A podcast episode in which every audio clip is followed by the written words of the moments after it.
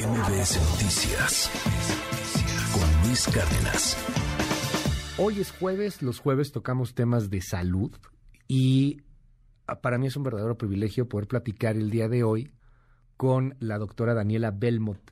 Ella es eh, radióloga y, bueno, vamos a hablar sobre las detecciones de distintas enfermedades, particularmente del, del, cáncer. Acabamos de conmemorar el Día Internacional contra el Cáncer de Mama. Fue el mes anterior, un mes de reflexión, octubre. Y bueno, pues vamos a platicar sobre este tema. Doctora, mil gracias por estar aquí con nosotros. Daniela, un honor tenerte, un privilegio. Buen día. Hola Luis, buen día. Muchas gracias por esta oportunidad. Oye, a ver, de entrada, ¿qué hace un radiólogo? ¿Qué hace un radiólogo? Bueno, pues es un, un médico especialista, digamos, es, es una especialidad como un cardiólogo, como un neurólogo, es un médico que estudia sus seis años de medicina, después hace sus cuatro años de especialidad y todavía puedes hacer uno o dos años más de subespecialidades, ¿no? Y pues lo que haces es eh, leer todos los métodos de imagen, interpretar todos los métodos de imagen que existen, ultrasonido, tomografía, resonancia, medicina nuclear, toda esta variedad de estudios que, que existen, pues es lo que se dedica a leer y a ver un, radiólogo. A mí me impacta porque, de hecho, ahorita si nos sigue a través de la tele, bueno, pues estamos viendo de pronto imágenes que, que se ven en esta, en estos estudios y obviamente pues uno no entiende absolutamente nada. O sea, yo lo que veo, o sea, hay algo que se está moviendo, como muchas manchas, muchas luces. Claro. Pero a través de la chamba que, que haces tú, a través de la chamba que hacen radiólogos, que por cierto me dices, son muy pocos en México, se puede detectar, por ejemplo, un cáncer sí, a tiempo. Totalmente, totalmente. ¿Cómo es eso? O sea... Pues mira, eh, la verdad es que la tecnología hoy en día ha avanzado, tú sabes, radicalmente. Y creo que la radiología es una de estas especialidades que está muy pecada al tema de la, de la, de la tecnología. Entonces, afortunadamente, eso nos ha hecho tener imágenes de muy alta calidad, en donde nosotros podemos visualizar que cómo está el cuerpo, cómo están los órganos y qué parte de estos órganos está sano o no está sano, si hay o no hay una lesión y además esta lesión, las características que tiene, si es algo que parece benigno o si es algo que parece maligno y eso pues nos orienta a nosotros a definir qué, qué estamos enfrentando. Tú eres gerente médico para Bayer Radiología aquí en este país y y obviamente que me imagino que tienes acceso a una cantidad impresionante de estudios también y de, y de novedades tecnológicas con respecto a la prevención de muchas enfermedades, a la detección oportuna. ¿Qué, ¿Qué es lo que tendría que hacer uno? O sea, ¿qué tipo de estudios, por ejemplo, puede pedir alguien cuando quiera detectar una especie de check-up general? O sea, cuando dices, oye, yo quisiera saber si estoy bien del estómago. ¿Existe eso hoy día? O sea, aunque no tengo ningún síntoma, que me hagan una especie como de radiología, de, de radiografía completa y me digan, ah, sí, mira, este, te tienes que cuidar acá, te tienes que cuidar acá. Sí, sí existe. Existen, pues, estos, eh, digamos, como, como estudios o check-ups generales, como tú lo acabas de mencionar, en donde ya viene una parrilla de estudios muy específica, en donde se pide, pues, a lo mejor una placa de tórax. Hay algunos check-ups que ya manejan una tomografía o una angiotomografía de cuerpo completo, en donde igual visualizas desde el cerebro hasta la punta del pie de por fuera, por dentro, la vascularidad, cómo está todo el cuerpo, o sea, eso ya, ya se puede hacer. Eh, la verdad es que la mayoría de los estudios de imagen, ya buscando una enfermedad como tal o tratando de, dar un diagnóstico, sí van más referidos por un profesional de la salud, es decir, el, el, médico, el, el, que te está atendiendo, tu médico de cabecera, tu médico especialista, es quien debe de dar la receta y solicitar el estudio de imagen eh, para que vaya pues mucho más orientado a lo que el médico está pues tratando de diagnosticar. Al final, también el, el radiólogo funge, funge como el, el, médico del médico, ¿no?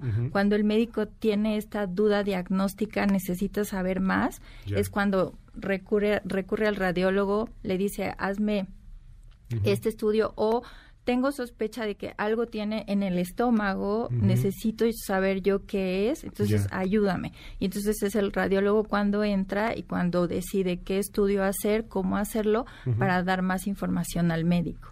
Eh, me escribe aquí María Panzi, con quien platicábamos hace algunos días, justamente en el marco del, del cáncer de mama, de, la lucha contra el cáncer de mama, es una superviviente de cáncer de mama. Y, y me dice, oye, es que gracias a mi radiólogo yo estoy viva. O sea, de verdad es un asunto que tendríamos que valorar mucho más porque bien poquitos y, y de repente uno dice radiólogo, ah, pues es el que le saca la foto, ¿no? La radiografía es el que te dice, este, muévase para acá, o sea, como que no, no, no, no, no entendemos la complejidad y las vidas que puede llegar a salvar. Sí, totalmente. Y más en un tema como es el cáncer de mama, la verdad es que tiene, y, y en, en general en el, en el tema del cáncer, ¿no? eh, mientras tú detectes una lesión más pequeñita, es, es mucho mejor, el, el, pronóstico puede ser mucho mejor porque puede ser una lesión que tenga un tratamiento curativo y no nada más un tratamiento paliativo, ¿no?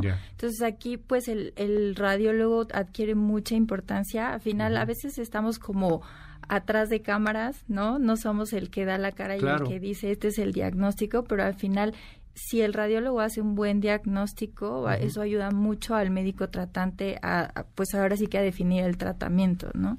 A ver, en el caso, por ejemplo, de mujeres, primero, con el asunto del, del cáncer de mama del cual estamos hablando, pero ¿Se tiene que hacer algún estudio cada año, por ejemplo? ¿O hay recomendaciones? Sí, sí hay recomendaciones específicamente para cáncer de mama.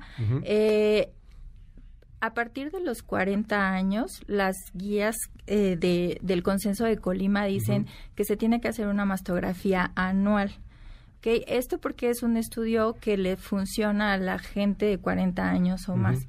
No quiere decir que las mujeres de, de 40 o menos no tengan alguna alternativa de estudio. También existe el ultrasonido que puede ser muy útil para estas mujeres. Eh, sin embargo, como te decía, pues tiene que venir referido por un médico porque hay ya sospecha de algo en las mujeres más jóvenes.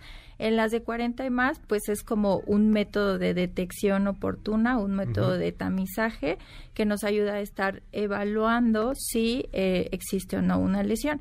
Pero esto, bueno, es lo que está hasta el día de hoy en el consenso, sin embargo, empieza a haber otros métodos que vienen a ser herramientas para esta detección. No vienen a sustituir lo que ya hay, no, pero sí a dar a, complementar totalmente. ¿Cuáles son estos métodos? Te puedo decir que, por ejemplo, la resonancia magnética es, es, una herramienta súper útil para la detección de lesiones bien pequeñitas, de, te estoy hablando 2, 3 milímetros. Eh, tiene sus complicaciones porque al final pues requieres de un equipo que es bastante costoso, la realización del estudio es largo, la paciente tiene que estar boca abajo y más o menos un estudio puede durar entre media hora y 45 minutos. Son estos equipos gigantes como donas en donde el paciente tiene que entrar, los que son claustrofóbicos, sí, por es, ejemplo. es muy incómodo, ¿no? para muchos. Para, muchos, para muchas, estar ahí 45 minutos boca abajo con la mamá péndula, escuchando el sonido no, o sea, no es tan lindo. Pero si eso lo, lo, comparas con una mastografía, ¿es mejor el, este estudio? Por mucho. ¿Ah, sí? Por mucho. ¿Por qué? Porque la, la, calidad de la imagen es diferente, porque se hacen cortes a lo largo de toda la mama, porque se usa medio de contraste que te da información de la lesión. O sea, sí es una herramienta mucho más útil muchísimo más cara, por supuesto, puede ser 10, 15 veces más cara que una mastografía. Entonces, pues eso la hace menos accesible, ¿no? Fíjate que me escribe en este momento una colega tuya y me dice, los que sacan la foto de lo que decías hace rato, esos son técnicos radiólogos. Los que interpretamos somos médicos radiólogos, ¿no? Bueno, esa es aquí la aclaración. Eh, pero al mismo tiempo me escribe una persona y, y se me hace interesante. Oye, ¿puede que uno no esté de acuerdo con lo que interpretó el médico radiólogo? Porque uno siempre va y busca este dos opiniones, ¿no? Tres opiniones. Claro. Pero pasa esto porque pues, es una fotografía. Yo no soy muy futbolero, pero ahorita está de moda el mundial y es como el famoso bar, ¿no? O sea, a ver, ahí está el video, ahí está el video, ahí está la imagen, ahí claramente hay algo. ¿Sí puede haber choque de interpretaciones? Sí, sí sucede totalmente. Eh, aquí lo importante es hacer un trabajo multidisciplinario. Yo creo que el trabajo del radiólogo es estar de la mano con el médico tratante, porque él es el que nos orienta a ver qué es lo que está buscando y a poderle decir, sabes que estás en la línea correcta o no, definitivamente no es por ahí, busquemos por otro lado. Pero siempre tiene que haber esta comunicación nosotros sufrimos y, y, los radiólogos que me estén escuchando lo sabrán, cuando llegan y te dicen, haz una angiotomografía de abdomen. ¿Por qué? Por dolor abdominal. ¿No? o sea, tú te quedas así como el dolor abdominal puede tener infinidad de causas. Claro. Infinidad. Entonces, ¿qué le busco? ¿Qué le piensan? El antecedente del paciente. Todo este tipo de información que no, que no te llega, pues te es difícil tratar de adivinar qué están buscando. Entonces, pues a lo que tú alcances a ver puedes dar una interpretación y ya alguien que tenga más contexto a lo mejor tiene otra visión y cambia la interpretación y ahí vendría el choque. Y para que nos demos cuenta de lo que es, te lo voy a... Lo, confieso, no, nunca había hablado de esto realmente hacia al aire, pero ahorita me, me acordé por lo que decías. Hace poco más de un año, yo tenía que ir a una fiesta en Querétaro. Y me empecé a sentir mal. Me dolía la pancita, me duele la panza. Eh, trato de comer más o menos bien, pero pues sí, también padezco frecuentemente el estómago, hombre. Entonces, eh, pues, la panza, no pasa nada, ahorita se me... Un tequila y ahorita se me pasa, ¿no? No, no hay bronca. Sí, claro. Del trayecto a la Ciudad de México, a llegar allá, me empezó a doler más y más y más y más. Terminé llegando a un hotel. No pude llegar a la fiesta, evidentemente. Me dolía mucho el estómago. Y yo soy un necio de primera. Es que no pasa nada, ahorita me pasa. Llegaron unos doctores, supuestamente, una ambulancia, me tocaron el estómago y me dijeron, porque llegó la ambulancia, llegó todo el mundo y me dijeron, no, no te preocupes, es una colitis, estás muy mal porque sufres es una colitis, me dieron, me inyectaron algo. Se me había reventado el apéndice. Uy. me operaron dos días después, o sea, todavía me regresé a México con el apéndice perforado. Perforado, o sea, no sé qué pasó, de verdad. Pero cuando platiqué que fue la primera vez que tuve contacto ahí con, con mi médico y también con, con, una persona que hace este trabajo. O sea, creo que lo que tenían que hacer en ese momento era eso, justamente. Y esas, esas son las chambas en las cuales son salvan vidas ustedes. Claro. O sea, tener que hacerte un examen ahí porque pues una persona toca y, no detectó que era que se había reventado un apéndice. O sea, al final ahí tenemos la tecnología para ello, ¿no? Sí, y, y es que esa era la medicina de antes, ¿no? Donde se manejaba mucha clínica, pura clínica, y, y, había signos y entonces uno buscaba los signos para definir dónde estaba el problema. Pero pues afortunadamente ya no tenemos que depender solo de eso. Sigue siendo importante la clínica, sí nos sigue orientando, por supuesto, eh, pero ayudados de la tecnología de la imagen, pues puede ser un diagnóstico mucho más rápido y mucho mejor, ¿no? oye, me voy con algunas preguntas rápido del auditorio, este, que además pues tienen dudas sobre este tema. ¿Qué diferencia hay con una, digo, con un PET, no, no entiendo que sea eso, y una radiografía que es con material de contraste radioactivo? ¿El rayo es diferente? Eh, el PET es una modalidad de imagen en donde se usa una cosa que se llama un eh, trazador, ¿no?